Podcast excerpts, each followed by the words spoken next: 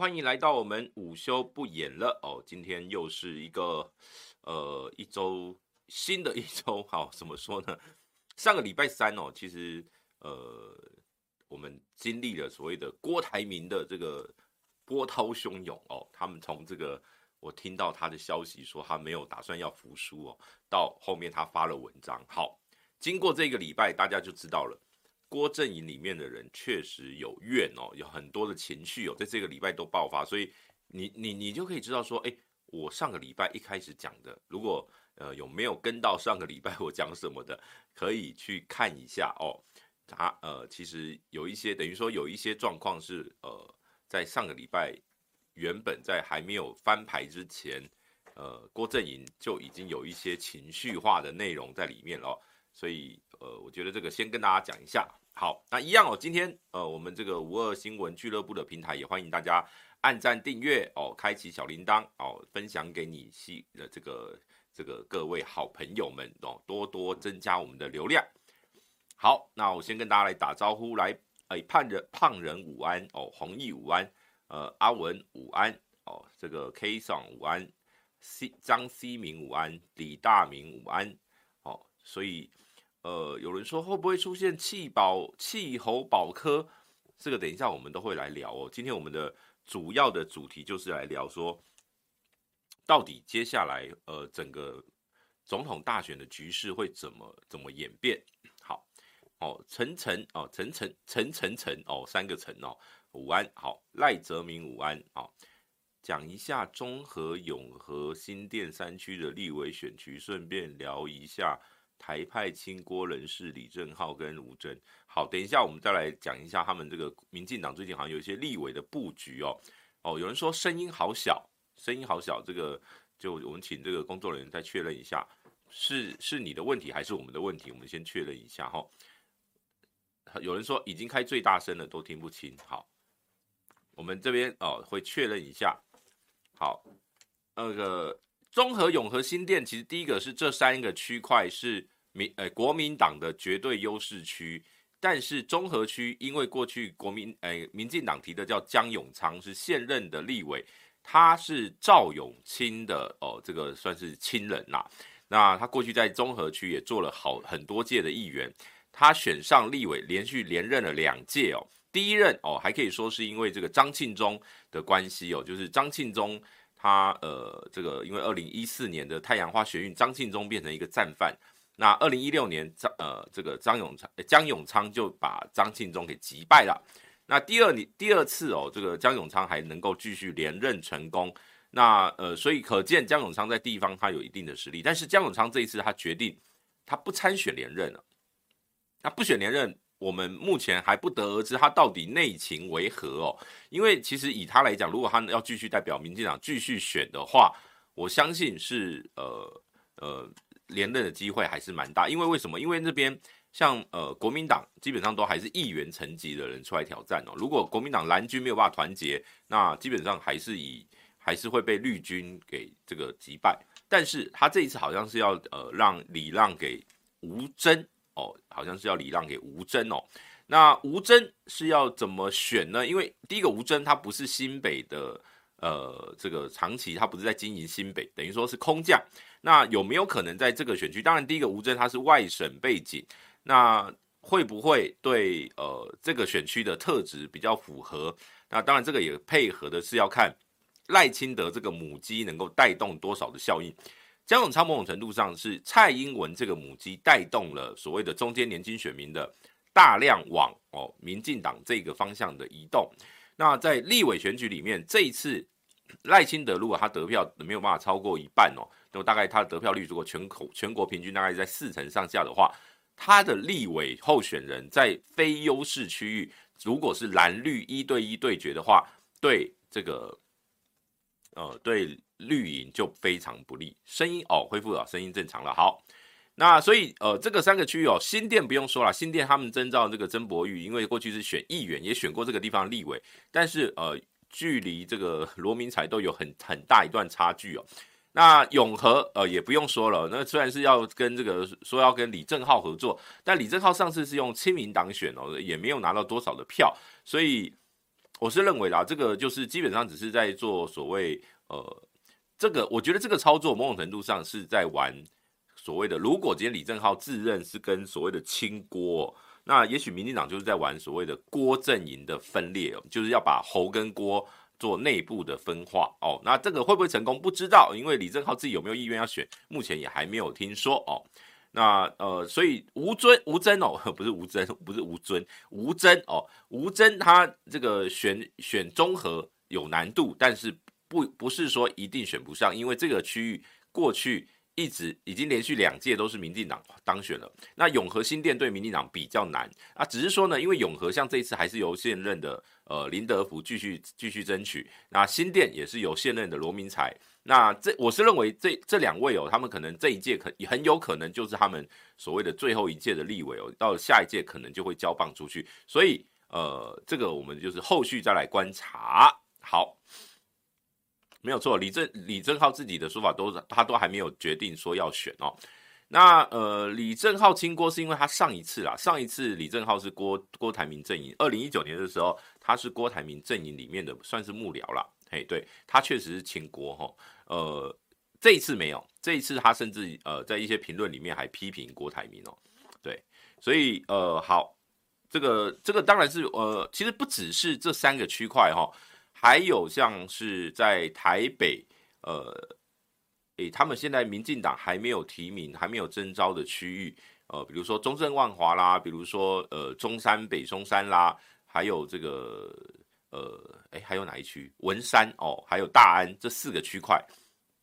以及像高雄哦，高雄的呃左南哦，这些区块就是有一些是现任他没有要连任的，有一些是呃呃，就是比较艰困的选区。民进党在提名的策略上面都会尽量提所谓比较年轻哦，比较呃有战力，或者说比较是符合民进党调性的候选人。那所以这个。是给国民党一个警惕哦，比如说我举个例子，比如说在桃园八德，如果还要继续提名邱继泰，就是邱继泰在争取，但最近好像他的动作比较少，那是不是国民党也已经知道这个警讯了？所以呢，包括他有论文抄袭，包括他有酒驾的前科这样的问题哦，呃，这样的人选适不适合参选哦？这个就是各个政党都要去思考。所以在桃园八德，呃。民进党要不要跟赵正宇合作？赵正宇在上一届是跟呃是由呃卷入了，就是二零二零年他卷入了立委收贿案。虽然最后他是用呃税捐稽征法，也就是他是逃税逃税的部分来去裁罚呢。那一审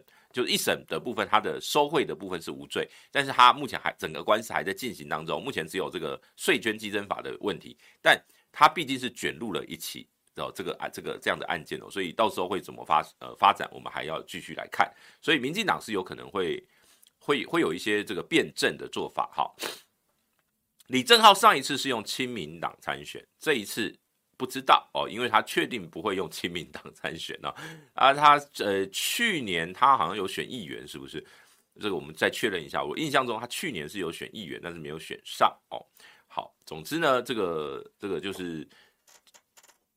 自己的选择啦，因为他是无党籍的话，他也没有说非选不可，所以应该是还要还需要一点时间。好，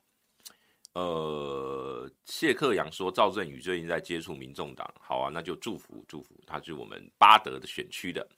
好，我们今天呢这个主题呢跟先左哦左南区竞争激烈，对，因好像是今天他们的民调就做今天哦，今天好像应该公布了吧？高雄左南区我来查一下哈。我记得是他们从二十一号做到二十三号，高雄左南区的初选，由李梅珍胜出。对，李梅珍，嘿，很不意外啦。李梅珍毕竟是呃这个选过 高雄市长啊，毕竟是选过高雄市长，这是今天的新闻。今天李梅珍胜出哦，所以不意外哦。那但是民进党他们目前传出可能会跟黄杰来合作。好。巴德会提朱贞尧不会哦，据说不会哦，嘿，据说朱贞尧没有什么意愿，好，所以这个后续还在看哦。目前听到是有一些这个党中央从中央会派人下去，那这个我们就继续看下去。今天好，我们请这个小编给我们这个第一章哦，我们就一开始讲说上个礼拜三我们在这边讨论郭台铭哦，他最后发了一篇脸书，结果这个礼拜哦，看起来这一个礼拜下来。反而郭台铭根本没有帮侯友宜加到分。我们先来看，哦，这个是上个礼拜三国民党内公布国民党的内参民调，注意看它的时间是五月五号到五月十三号。那比较有趣的是哦，我觉得国民党做做这个民调的时间，其实很多人没有没有没有人去讨论到这个做民调时间为什么是五月五号到五月十三哦。我我我去查了一下，五月五号刚好是郭台铭。他讲说，他要办四场大型造势，就在五月五号。他五月五号一宣布，哎呀，国民党这天晚上马上开始进行民调。我不知道是他们彼此之间有默契，都知道彼此要做这件事情，还是是在一个就是说，国民党中央发现，哦，郭郭台铭要开始办造势，赶快，我们民调赶快办。这个不得而知，但是刚好刚好就是在五月五号，就是郭台铭宣布他要七天办四场造势的那一天，民调就开始做了哦。好，他们说是有两家民调公司三三份民调。那目前像比如说黄光芹光芹姐啦，哦，他现在好像在隔壁台，他们直播也是今天又是他一个人这个这个独挑大梁哦，应该又是要讲一些这个郭台铭跟这个朱立伦还有黄健庭他们沟通之间的一个内幕。但是我们我们单纯从这份民调，哦，你可以看到什么？看到国民党只有在政党互比的时候会赢。政党互比的时候会赢，就是呃，不管是郭哎，不管是郭台铭还是侯友宜，如果是蓝绿对决，是有机会领先的哦。都是那个大家你看，侯友宜是三十六点七，郭台铭三十六点九，才能够赢赖清德的三十四到三十五这个这个这个比率哦。所以就是赢一点点，但是赢不多。好，那呃，但是沙卡度的时候呢，原则上赖清德都有三成哦，三十。到三十一左右这个支持度哦，就赖清德的支持度大概三成左右。那侯友谊是二十五点四，郭台铭是二十五点五，其实差不多，基本上就是说国民党的两个人支持度差不多，但是呢都输给赖清德。那三卡都里面呢特别要强调是柯文哲在国民党的内参民调已经攀到二十三点九七到二十五点二七哦，也就是基本上跟呃国民党的候选人。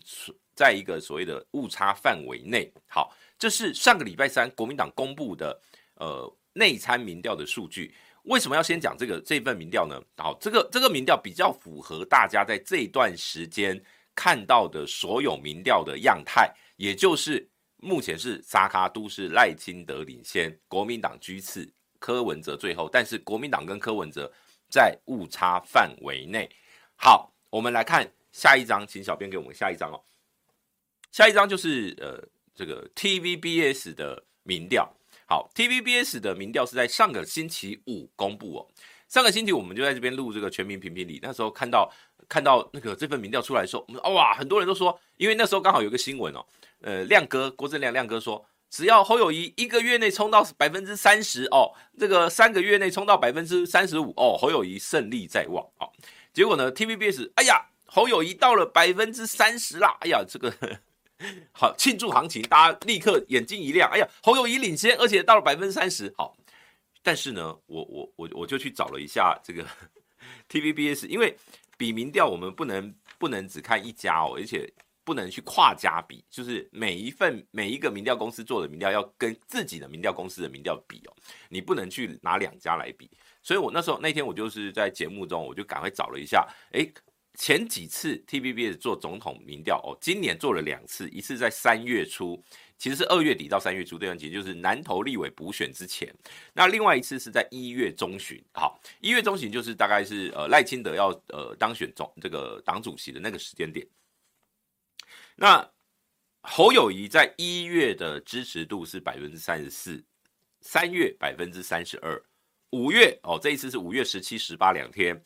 掉到百分之三十，也就是说，虽然侯友谊有百分之三十，但是整体从一月到五月的趋势，侯友谊是往下掉的。再来，我们看赖清德，赖清德在一月是百分之二十五，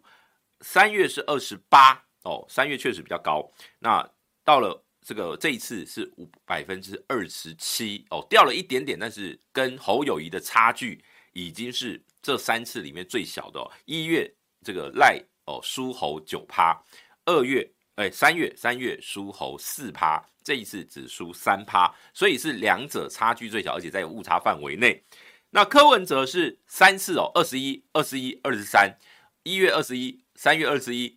呃这个五月二十三，也就是说柯文哲很稳定的，他没有掉下去。于是这份民调给我们看到什么呢？TVBS 民调看到的是，其实虽然看起来侯友宜是领先，但实际上呃这个呃其实是不是？我就我直接下了个，那时候我就下了个标题，这不是喜讯，是警是警讯。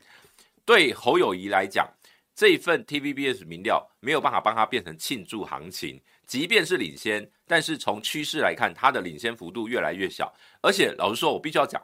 在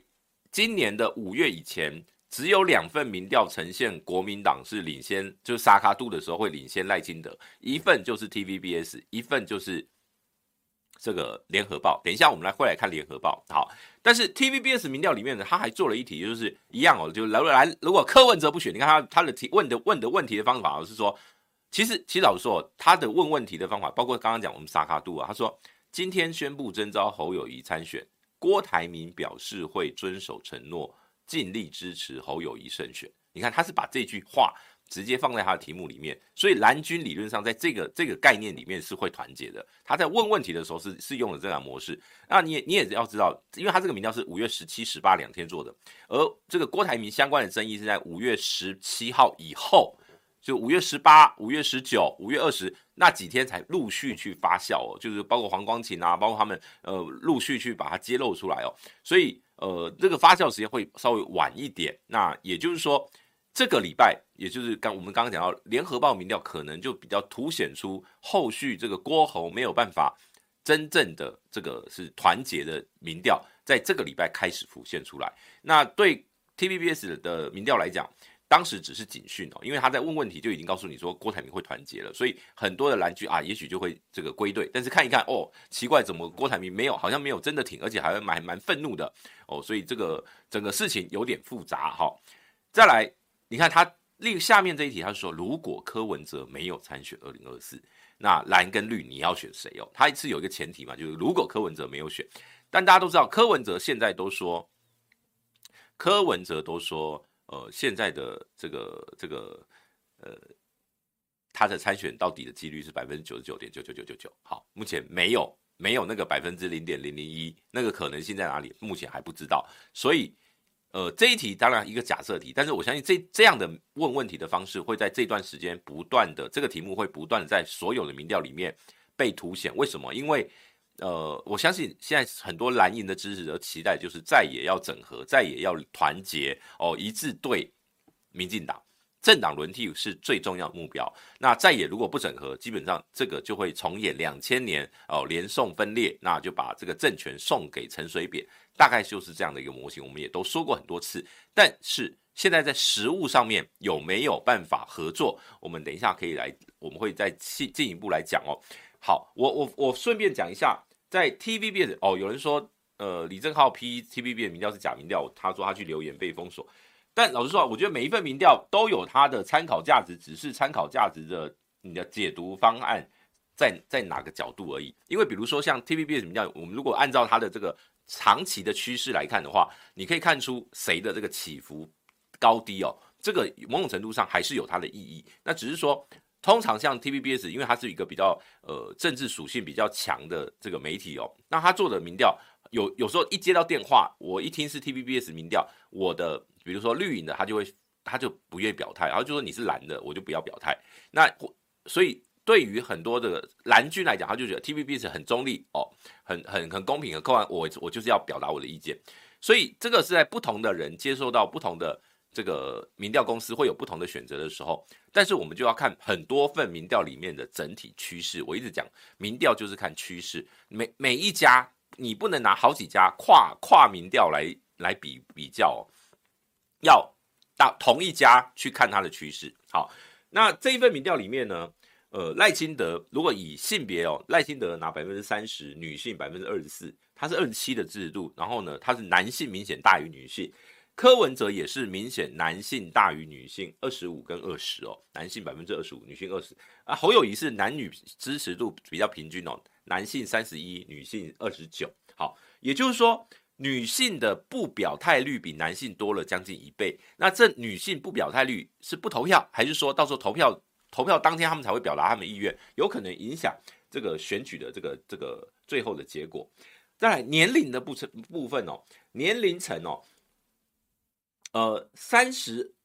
呃，这个这个二十到二十九，二十到二十九，柯文哲拿到四成三哦，领先侯友宜二十六，赖清德二十二，三呃三十到三十九，柯文哲继续领先三十六哦，领先赖清德二十八，跟侯友宜百分之十九，四十到四十九岁还是柯文哲领先，柯文哲三十一，侯友宜是二十九。赖清德二十五，好，到了到了五十到五十九岁，侯友宜领先变成三十六，比赖清德三十四。那柯文哲在这边就明显变弱势，就只有十七。那六十岁以上哦，柯文哲只剩下六趴。然后呢，侯友宜跟这个侯友宜呃变成领先，变成领先呃三十五，赖清德是二十七。好，这边也就是一个很重要的的一个关键，就是六十岁以上哦，在其他的民调，侯友宜没有领先到。变成是第一名哦，大部分都是赖清德领先，所以这个就是我刚刚讲的 TVBS，它可能有所谓机构效应，让长辈们听到 TVBS 愿意回答的通常是比有这个蓝绿政治倾向的，就会比较是蓝军比较愿意回答哦。这个这个这份民调里面可能有这样的一个状况。好，那当然这个如果用地域哦区块哦区域来讲哦，呃赖清德在北北基、在云嘉南、在高屏澎哦这些地方。都领先，大家会觉得哇，北北基赖清德也领先吗？其实关键是因为赖清德，呃，哦，赖清德没有领先啦，侯友宜在北北基领先，但是只有领先三趴，就三十一趴。那赖清德是二十八，可是为什么你会觉得，诶，为什么赖清德在这边反而是没有领先非常多？关键当然就是柯文哲拿了二十四哦。其实我们，我我如果我如果把每一个区块的，就是蓝白，就是侯友宜加柯文哲的比重哦，把它加起来，比如说北北基。哦，蓝白加起来是五十五，桃竹苗五十八，中彰投五十三，云嘉南五十一，在这这些区块，蓝白加起来都可以过五成，只有高雄、屏东跟澎湖蓝白加起来只有四成一，但是加起来四成一也大于赖清德的三十八趴哦，也所以这代表什么？这代表在很多的区域，就是现在的整个在野势力是完是是一个很。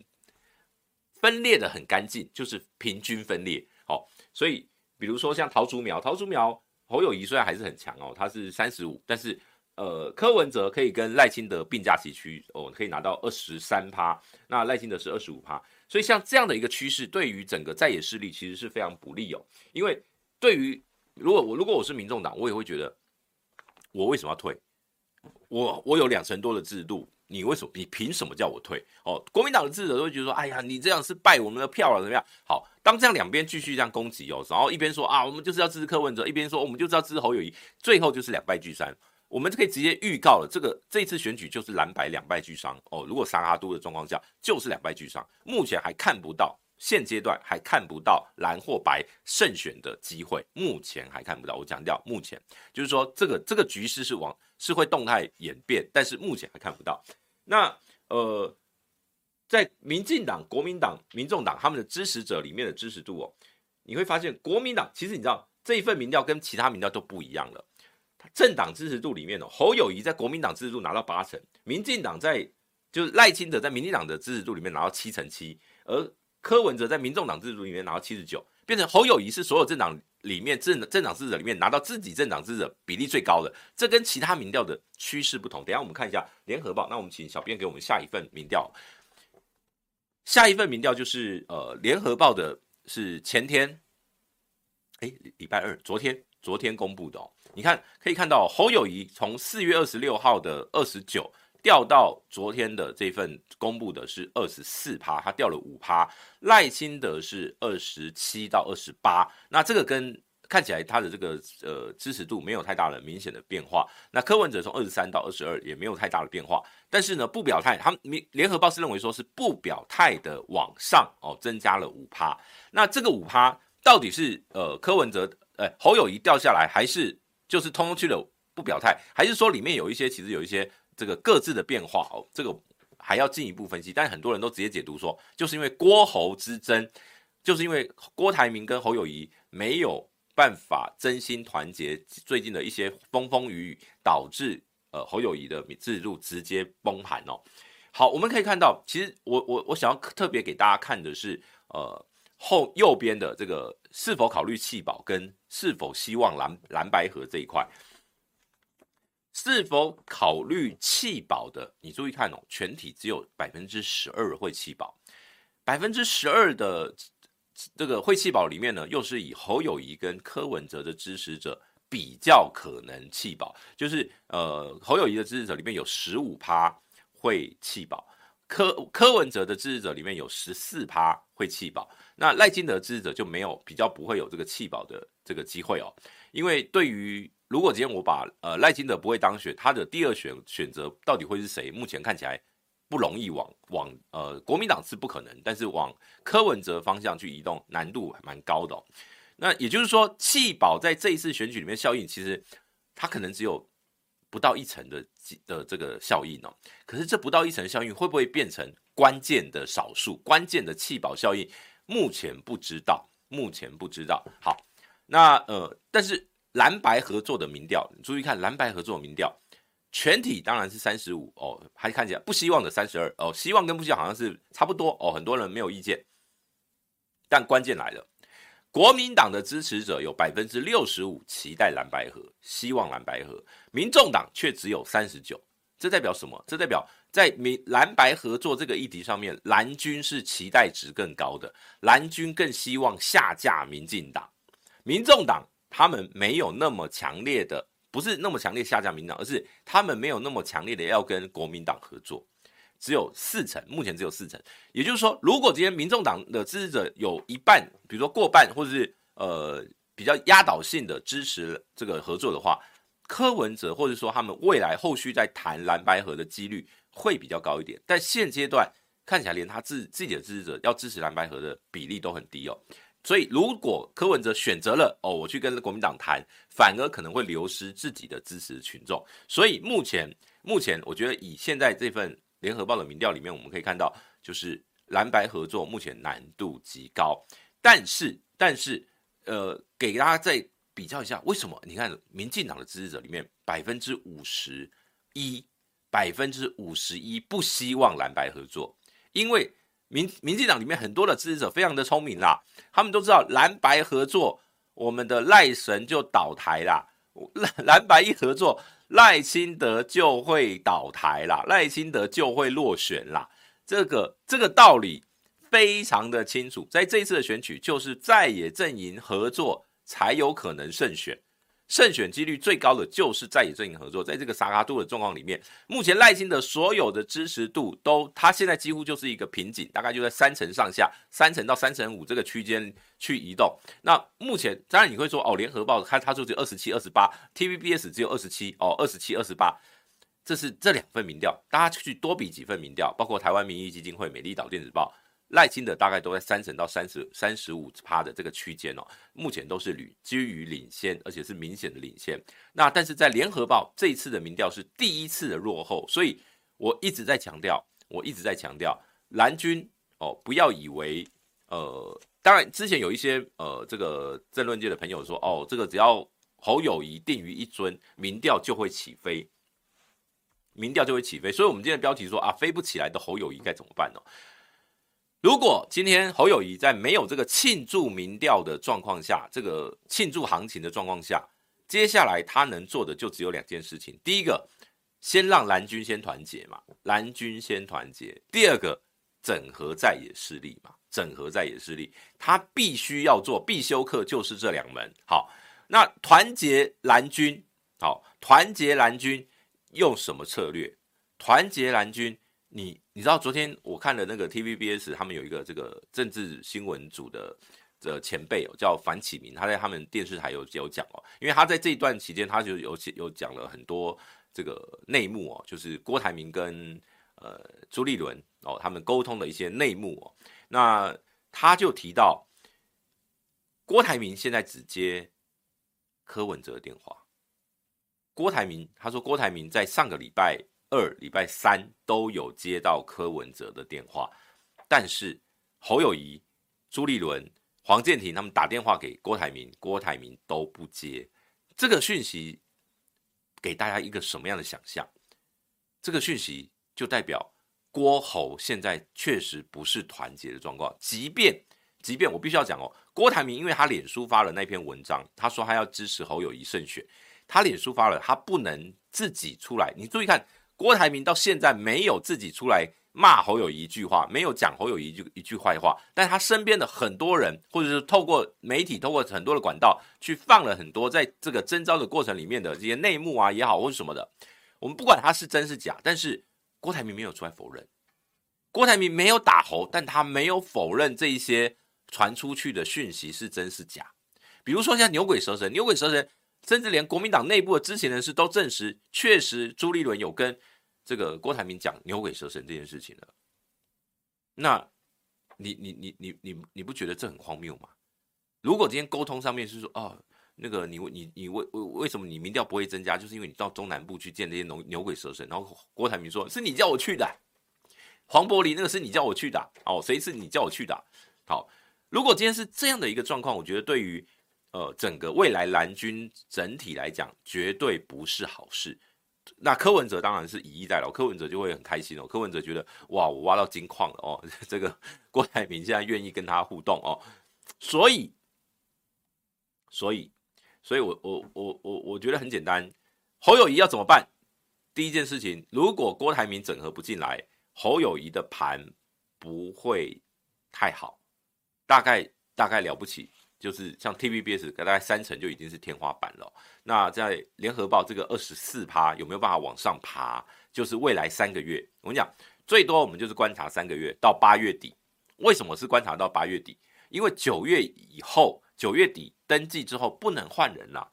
登记之后不能换人，也没有整合的机会了，所以我们观察到八月底那个趋势有没有可能有再也整合的可能，都是最应该都要在八月底之前就要定案。如果八月底之前没有办法定案哦，基本上呃就是萨卡度的局势就是完完全就是成型了，就不可能再有其他的改变。后续的改变就是所谓的弃保了，现阶段叫整合，后段就叫弃保哦，所以呃。会不会发生弃保？不知道。目前民调里面只有说哦，大概有十几趴的民众可能会考虑，但是未来会怎么样不知道哦。就好比像呃去年的新竹、去年的台北都有一定程度的弃保，只是程度差大小。在新竹感觉起来是往民众党、往高虹安的这个支持的民众移动，那在台北是往蒋万安去移动。当然，这个我们都可以后续再来观察哦。好，这是讲侯友宜的部分。他当然第一阶段最重要就是蓝军内部的整合，再来就是在野势力的整合。目前看不到太强的这个这个呃可能性哦，目前目前还看不到，所以呃祝福侯友谊。如果侯市长呃，当然最呃，等一下我们会来看侯市长在昨天这份联联合报的报道出来之后，讲了呃出了一招，出了一招。我们请小编给我们下一张哦。好，下一张，你看侯友谊出招了。侯友谊跟管中闵合体了哦。在在侯友谊被征召的那一天，在侯友宜被征召的那一天，十七号，隔天的报纸就有十八号就有人呃，这个这个促销侯管配哦，就是不是喉咙的喉管哦，是侯友谊跟管中敏搭配哦。那这个当然有他所谓的深深蓝族群的思的考量啦。对我们有有网友说，对管中敏打脸了啦。哎，对管中敏今天怎么说的？管中敏说，哎，来看一下，管中闵说我没有意愿参与任何选举哦，period。然后呢，挂号总以小人之心度君子之腹的妄人们可以休矣哦。我认为他讲的那个以小人之心度君子之腹的妄人，他应该指的是说，因为他最近在写这个，这个都还在这个签书的过程哦。最近，呃，他在把这个管，就是管爷跟杨度老师他们把他卡管，就大学台大校长遴选的这个整个过程写成了一本叫《大学的脊梁》这本书。这本书卖得非常好哦。这本书在今年上半年，你看现在才五月，上半年他三月出版的。到五月份已经刷了十刷，印了十刷哦，一刷其实大概都是呃一千五百本到两千本左右啦。那就杨度老师说，现在已经印超过三万本了，现在已经印超过三万本了。那所以这个这本书卖得很好，在蓝军，特别是在这个蓝营的群众当中，这个管中闵变成一个非常强大的 KOL，KOL 就是意见领袖。那关键的意见的意见人物，那所以管中闵的意见当然对侯友宜很重要。侯友宜不会，你要知道这不是昨天见的面哦。侯友谊不是昨天去见管中闵哦，那是为什么选在昨天把这张照片贴出来？我认为就是因为看到联合报的民调崩了，掉到了第二名，甚至跟柯文哲只在误差范围内。他知道现在蓝军的团结是他首要之务哦，所以他必须要透过透过与管中闵的合照，营造出是不是有侯管配的可能。很可惜啊，管爷不玩这种操作啦。很很对啊，管爷他真的是他直接就说我没有意愿参与任何选举哦。然后呢，所以这句话。这句话目前管中明就是说，这个跟管搭配目前是一个死局，目前是一个死局。侯友宜到底是操作还是还是哦，是真的有心想要帮管？我只要讲一一件事情就好。我相信很多的网友都知道，大家可以去查一下，管爷在二零一八到二零一九年，也就是应该是二零一八年全年哦，那个时候侯友谊在干嘛？侯友谊在竞选新北市长，大家还记得吗？侯友谊在竞选新北市长，他是新北市副市长。竞选新北市长过程当中，卡管案沸沸扬扬。请问，我就问侯友谊，当时我我我目前没有查到侯友谊有没有去声援过管中闵？侯友谊有没有去声援过管中闵？在当时，我觉得大家如果有查到相关的证据，可以可以发可以发给我哦。也许他在脸书上有提哦，但我还没查到。这个我觉得大家可以去提看看，但是在这个时间点，突然你被征召为总统的候选人，你才去见管中闵，我会觉得他有点现实啊，这个有点现实。当然，在蓝军里面有一些人是在想要撮合这个所谓的侯管配，确实有人想要撮合侯管配，但是目前管爷的态度就是我不挖北给，我没有是，我不是来跟你选副总统，我没有打算要选举的人。好，所以我刚刚讲了。侯友谊的过去的岁月静好的故事的模式，在现在他要花很大的功夫去修补，还要花很大的功夫去修补。哦，有有这个网友拿到说，哦，侯友谊说把管过程粗鲁难看，哦，就大概就是讲到这样的一个事情。他就是那个应该是媒体提问啊，我我讲的是，比如说他有没有去直接到台大参与声援的活动，我讲的是。那种访谈的不算哦，这种单这种单独，因为像那一年还发生一件事情叫东厂，张天青，张天青就是要修理侯侯友宜，那时候整个蓝军，整个蓝军，整个蓝军都在声援侯友宜。可是呢，我是说，我说的是那种，我我讲的是直接侯友谊去找管中闵，或者是侯友谊去帮管中闵抗争上街，到台大的附中前面参与联署，或是带领这种政治活动，有吗？没有，没有。所以你说有谁直接去台大？很多人，那时候国民党还还有很多立委在立法院里面直接帮忙的都有，可是侯友谊没有啊，侯友谊真的没有啊。这个这个是我觉得大家都可以去找一下，侯友宜有有声援的，是讲他接受媒体访问说啊，卡管案这个不合理啊，而且你注意看哦，那是四月份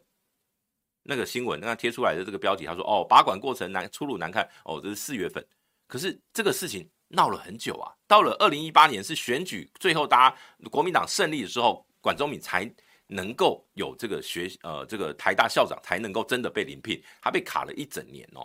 对，所以所以我我我要强调的是，侯友谊当时没有把管中闵拉在身边，那这个时间点特别要去找管中闵，他一定有他的想法，他一定有他的想法，也许就是为了巩固所谓的深蓝的族群哦，想要强调说哦他是会声援管中闵的，那只是因为。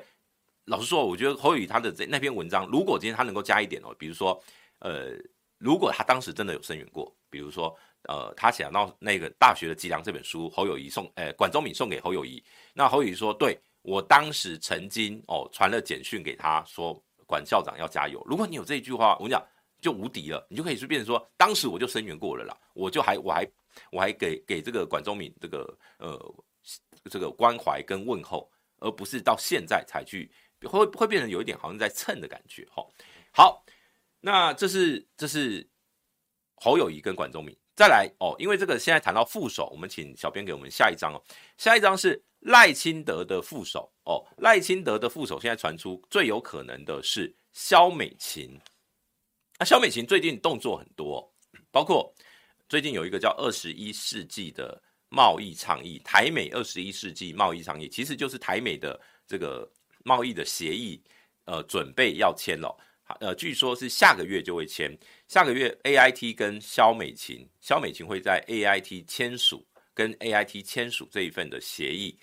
签署后，哦，会在应该回到国内，要在立法院审议哦。按依照这个条约缔结法，呃，这个我们跟各国签署的条约回到台湾，都还是要到国会去去审核。但是因为八月份下个月签完，八月份很有可能赖清德就会以总统特使的身份到巴拉圭出访，那到时候，呃，赖清德很有可能就会跟萧美琴再次合体。那合体的目的，目的大家就不言可喻。赖清德急需萧美琴的美国牌来让他自己哦变成可以被接受，他急需要这一张牌。很多媒体报道就说什么赖清德的亲呃这个反中的立场哦，或者说他台台独的立场哦。美美国人对他是有怀疑的，这一点我相信哦。虽然说这个民进党里面很多人说没有，绝对没有哦，因为赖清德就是走我们的蔡总统四个坚持，所以美国人对他很放心。但最近又传出说他这个兄弟之邦的说法，又引起了美方的关切。所以在两岸的议题上面，我相信哦，他接下来只会越来越保守，只会讲蔡英文的四个坚持，其他的应该都不会再多说。那。接下来就可以观察赖清德到，如果八月份真的是到巴拉圭去祝贺他们的新任总统就职，然后过境美国，会不会跟萧美琴有其他的火花？而这个萧美琴目前就是赖清德手上副手最好的人选。接下来我们看下一位，下一个就是柯文哲哦，柯文哲的副手的人选现在传出，当然很多人之前传过很多啦，什么黄珊珊啦、黄国昌啦，哦，现在。哦，柯文这个郭台铭莫名其妙变成柯文哲的王牌了。我认为，哦，我认为几率极低啊，不太可能啊，不太可能是柯文哲会找郭台铭搭配。但是，但是郭台铭会扮演什么角色？就是在二零二四年会扮演什么样的角色？对第三势力会有可能造成很重要的一个。呃，影响很有可能会造成很大的影响。对，有网友说，这个黄国昌说，这个他只他只要有总统候选人哦，要任命他当这个法务部长哦，他都会接受。好，他说他想要去整顿司法。好，那目前看起来蓝绿是不可能找黄国昌啦，这个我们就继续看下去，看有他有没有可能哦。虽然这种这种模式是有点有点特别哦，过去我没有看过有人出来说。只要让我当法务部长，我一定愿我都愿意哦。当然，我觉得国昌老师他有他的理念啊，他是因为对司法有非常多的观察，或者说他有非常多不满的地方。好，郭台铭跟柯文哲在四年前无缘相聚哦，即便到了最后关头，郭台铭都选择把他没有把鸡蛋放在同一个篮子里，他把鸡蛋分给了亲民党跟民众党。那最后哦，是民众党的郭家军能进到立法院，亲民党的郭家军没有进到立法院。所以上一次他，我讲这是我觉得这是郭台铭的政治性格，他不是一个政治人物，他是商人，所以商人在处理事情的时候会以自己的最大利益为考量。那他对政治不熟悉，所以他没有办法呃孤注一掷，所以他在上一次。他觉得民众党是一个新的政党，他对他没有信心。亲民党有宋楚瑜这个老牌，他也许觉得哦，就好比说哦，这是一个老牌的股票，我愿意投资它。于是呢，两边都下，最后呃，这个就是呃，民众党过关，亲民党哦没有过关。那他，我相信他应该也在这这里面学到了一门课啊。那现阶段，现阶段柯文哲的支持度其实已经跟。老实说，其实跟郭台铭本身在民诶国民党这个初选也没有初选了，就是征召的过程里面，他制度其实已经到并驾齐驱了，已经是差不多的状况下的时候，接下来他会扮演助攻的角色，还是他表面上还是去尊侯，私底下跟第三势力乃至于民众党合作，还是有一种可能，他去撮合，他去撮合蓝白合，有没有这样的可能呢？不知道，不知道。目前看起来不容易，因为看起来郭台铭还在情绪上哦。你看他这两天，呃，包括从日本回来，其实都没有接受太多媒体的访问。然后他昨天是跟这个彰化县的议长哦谢典林，哦，在这个。在他的住处，呃，会谈了一阵子。那谢典林就说，哦，当然就是聊一聊这个这段时间出，呃，这个竞争，呃，征召的竞争的这个过程里面的一些事情，哦，也有聊一些，呃，其他的这个就是话家常哦。当然不，他是不便去多做转述。但郭台铭会成为这三个月内蓝白势力消长的关键。我直接说，郭台铭会是这三个月八月以前蓝白势力消长的关键。如果郭台铭倾向，或者说整个势力是往柯文哲方向走的话，那对柯就是一个大利多；如果他往国民党这个这个系统走的话，对侯就会是大利多。而这个，就我的了解，最快应该是下礼拜。哦，下礼拜，因为这个礼拜柯文哲都在中南部哦，柯文哲都在南部，他礼拜五才回台北。听说最快是下礼拜，柯文哲就会去找郭台铭。最快听说是下礼拜，而郭台铭因为最近在规划所谓的感恩之旅，感恩之旅要干嘛？感恩之旅，现在国民党里面最担心的就是感恩之旅，到时候上台的全部都是民众党的，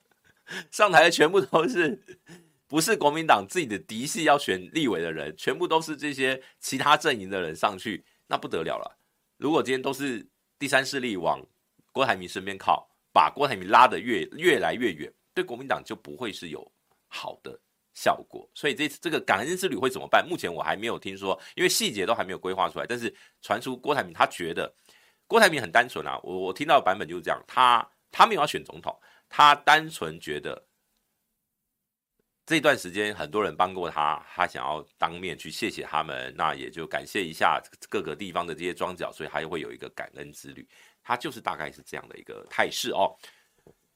对，呃，昨天 TVB 说他们讲话比较像兄弟，其实我觉得就是很直啊。你看，像柯文哲最近接受一些媒体访问都有讲嘛，就是上个呃五月十号那天，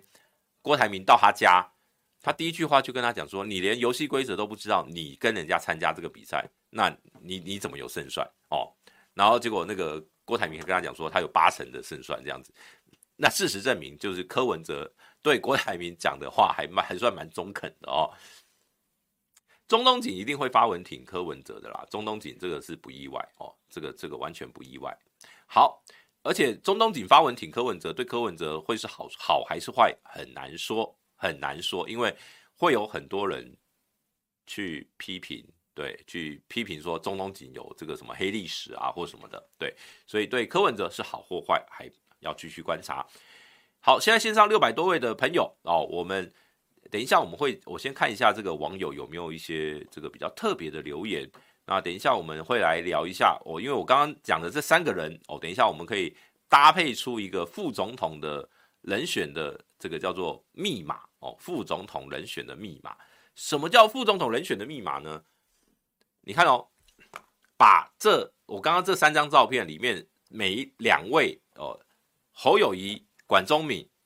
的每一位的，就是每个名字里面的第二个字拿出来。侯友谊加管中闵叫什么？友中，友中哦。赖清德跟萧美琴是什么？亲美，亲美。郭台铭。柯文哲跟郭台铭叫什么？文台，文台。等下我会讲为什么是文台哦。好，友中亲美文，我们把它转个音叫稳台。友中亲美稳台，其实就是今年，老实说，今年所有参选除了执政党以外的态度，大概都是友中亲美稳台哦。那呃，民进党不会有中，但是他们很亲美，他们一定就是亲美啊、哦。刚好这三个人。代表的是三，这一次就是说所谓的美中台三国，就这么巧，三国。而且呢，如果我们把黄珊珊跟黄国昌的这两个人的中间两个字合在一起，刚好就是美中台三国，就是这么巧，对不对？你看亲中哎不，对，亲美、友中、稳台，然后呢加黄珊珊三国三跟黄国昌变成是三国美中台三国，这是一个很很，我觉得是一个巧合啦。当然，管中闵他们没有打算要参搭配或怎么样，但是现阶段他被抛出来这个人选里面，很巧合的就刚好是美中台。好，那这个就是一个呃副总统人选的密码。好，最后的大概十来分钟，呃啊，光晴姐自荐怎么样？她要当副手嘛？没有啦，那是昨天她开玩笑的，她开玩笑的。好，这个有小编就帮我们做了这个投票，未来你想怎么走？要亲美、友中还是稳台？哦，其实应该可以复选啦，全都要哦。好，那反正就大家可以这个看看看这个投票，那。我们接下来请小编给我们下一页，下一页，我们来讲一下 IMB 的这个诈骗的一些后续哦，就是最近这个礼拜发生了什么事情。首先呢是呃王鸿薇，其实像包括《镜周刊》都刊登了这一张这个邀请参叙的这张照片，这个图片，这个邀请函。好，这里面有谁呢？有这个总统府前秘书长苏家全，有。民视董事长王明玉，当时啊，这是二零二零年的八月份的时候，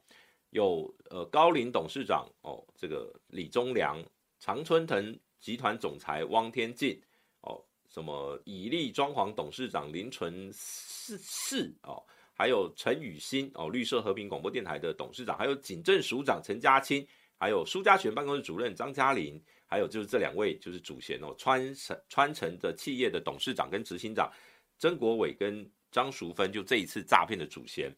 那还有一个一个电子公司董事长叫杨振利，哈，邀请人是洪三雄跟陈玲玉，洪三雄跟陈玲玉他们就是呃这个他们这个地点叫双清馆，他们有一个双清文教基金会，他们收藏了非常多的这个藏传佛教还有相关的一些文物哦古物哦，我们的连这个故宫，我们的故宫都很常跟他们有做一些这个文物的这个交流，所以。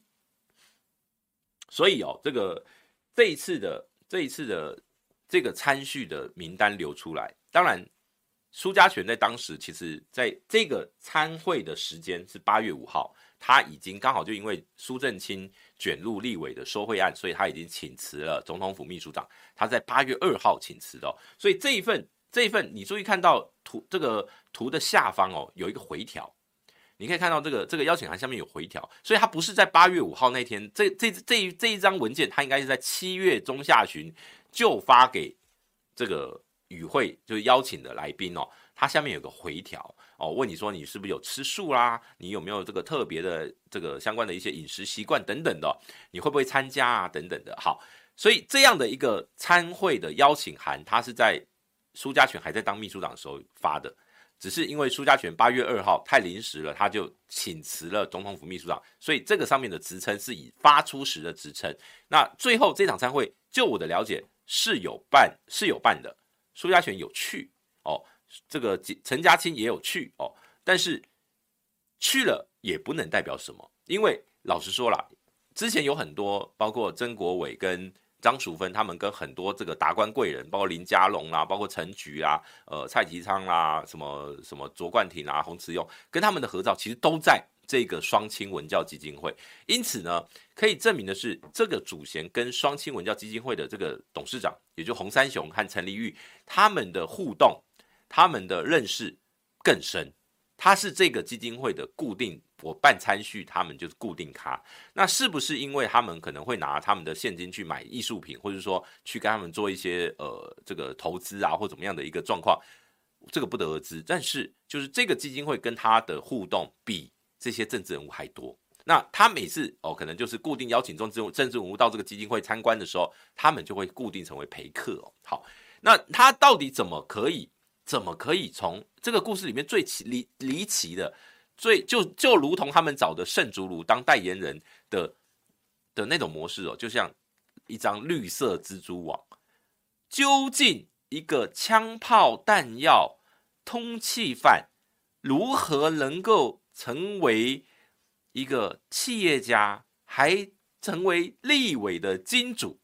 让我们继续看下去。有没有？就是盛竹如他的这个口白，在这个故事里面完全是搭得上。究竟是命运的纠缠，还是感情的纠葛，亦或是金钱的纠纷呢？让我们继续看下去。好，所以我们请小编给我们下一章哦。下一章是因为陈欧珀为了这件这个案子哦，他请辞啊、不是请辞啊，他退选，他退选，他没有，他目前还没有请辞立委。他是在呃上个礼拜天哦，礼拜天礼拜天的晚上发出了退选声明，礼拜一再开记者会说明，而黄国昌黄国昌再贴出了一份一份赖的对话，这张图就是黄国昌在脸书贴出来的。这是在二零二零年的九月份哦，也就是刚刚我们那场参会的过没多久，那场参会是八月份。好，九月份哦，这个徐慧瑜是收件人。徐慧瑜，徐慧瑜是谁？徐慧瑜是那个陈欧珀的老婆，陈欧珀的太太。有人把这个资讯告诉他说，曾国伟、张张淑芬夫妻又在炫耀了，小心哦，又拖一拖拉裤，这个绿营下水了哦。然后后面就贴上那个。曾国伟和张淑芬他们在脸书上哦贴出的，在双亲文教基金会，你看像这张是跟范训律跟林家龙他们的合合照，那这个应该就是所谓的应该有另外一场参叙，然后他们的合照，然后就拍就拍了一张照片，然后他他就把它贴在脸书说哦，我今天跟佳龙部长啊这些什么等等的达官贵人哦合影留念，好。这一张图其实还有，其实这个截图里面还有很大量的资讯，在黄国昌老师的脸书上面都有写。也就是说，有一个知情人士，那个知情人士据说是一位律师，他因为他就是因为他曾经参加过这个曾国伟或张淑芬在场的参会，那他曾经跟他有互动，他曾经呃，在他好像是跟宜兰有地缘关系，他也认识陈欧珀，他知道陈欧珀跟他们走得蛮近的，于是呢，在这个二零二零年那个时间点。他去查了曾国伟的相关的一些呃前科也好或什么，发现第一个他们经营的平台这个借贷平台应该是要有银行法来规范的啊，他们这个如果银行法没有许可的话，他们可能有违法的问题。那包括他觉得这个平台有问题，可能会有一到两年内。可能就会被减掉查办。那包括他说，还提醒说，他这个曾经是这个欠钱哦，他过去曾经欠了很多钱，还被银行催款。那为什么三年不到他就可以开豪车？呃，这个有大量的这些什么名牌包啦，有有大量的这个现金可以去呃支用啊等等的。他就在提醒宜兰的政治人物，然后提醒这个传给陈欧珀的太太，当然就是提提醒他们要小心。哦，说这一个这一户这个人可能有问题，但是陈欧珀他们有没有注意呢？没有注意啊。陈欧珀照样哦，他陈欧珀在二零一九年选立委的过程当中，他拿了呃曾国伟的这个办公室当他的呃竞选服务处，那当选之后当也当他们的继续当他们的服务处，还用他的车，用他们这家公司提供的车辆当他的保姆车，这个时间都非常长啊。时间都非常长，所以你说陈欧珀他不知道，他现在要讲说陈欧珀他说不知道曾国伟他到底在干嘛。如果从这一份的赖的对话出来，那表示有人已经警告过陈欧珀，你还不执迷不不悟，执迷不悔，那这代表什么？这代表你明知有风险还要跟他们交往，那为的是什么？为的很有可能就是利益。就是利益，就是因为你们的利益纠葛更深更深。好，就像陈欧珀他说，连他的女儿陈欧珀的女儿都有跟这个张淑芬，就是曾国伟的太太张淑芬，因他们讲女友啦，因为他们有正式登记。张淑芬还有哦、另另外一个呃，行政院政务官陈正坤合资买土地哦，那就很荒谬啊，那就很荒谬啊。所以如果你明知他这个人可能有问题，你还执意跟他交往，那你为的贪图的到底是什么？所以陈欧珀退选不意外，因为陈欧珀如果不退选，这个这一次的 IMB 真的就会让陈欧珀变成民进党的破口，那个破是破口的破。可是呢，这一刻这一次会不会像林志坚的论文案哦继续烧？目前看起来有一段差距，那关键是后续如果有更多的政治人物跟呃。民进党勾结，或者说跟这个呃政治人物跟民进党跟在 IMB 这个诈骗集团里面跟主嫌如果有更多的勾结，有相关的事证，黄国昌老师说，哦，曾国伟还曾经哦去送政治献金啦、给钱啦等等的。我很期待黄国昌老师能够把相关的事证拿出来。如果有证据，那真的就会是一尸多命。如果有更多的证据，就会一尸多命。所以，我们这个就继续来看下去。套一句圣竹卢在这个绿色蜘蛛网里面讲，我们就继续看下去吧。好，我们今天的节目哦就到尾声啦。哦，今天感谢大家在线上跟我们来看这个这个这最近的政坛的呃一些发展哦时事的发展。好。那总之呢，这个最近侯友宜到底能不能飞起来？未来一个月哦，刚刚我们有个投票，台湾的未来你想怎么走哦？哦，稳台哦，六十二趴，友中二十九趴，亲美八趴，总投票数一百八十六票。感谢大家。那我们今天也感谢呃，就是如果大家觉得这个影片还不错哦，那就麻烦大家按个赞哦，订阅然后加分享哦，分享给你的好朋友们，然后也欢迎大家继续补课。好，那我们今天的节目就到这边啦，大家拜拜。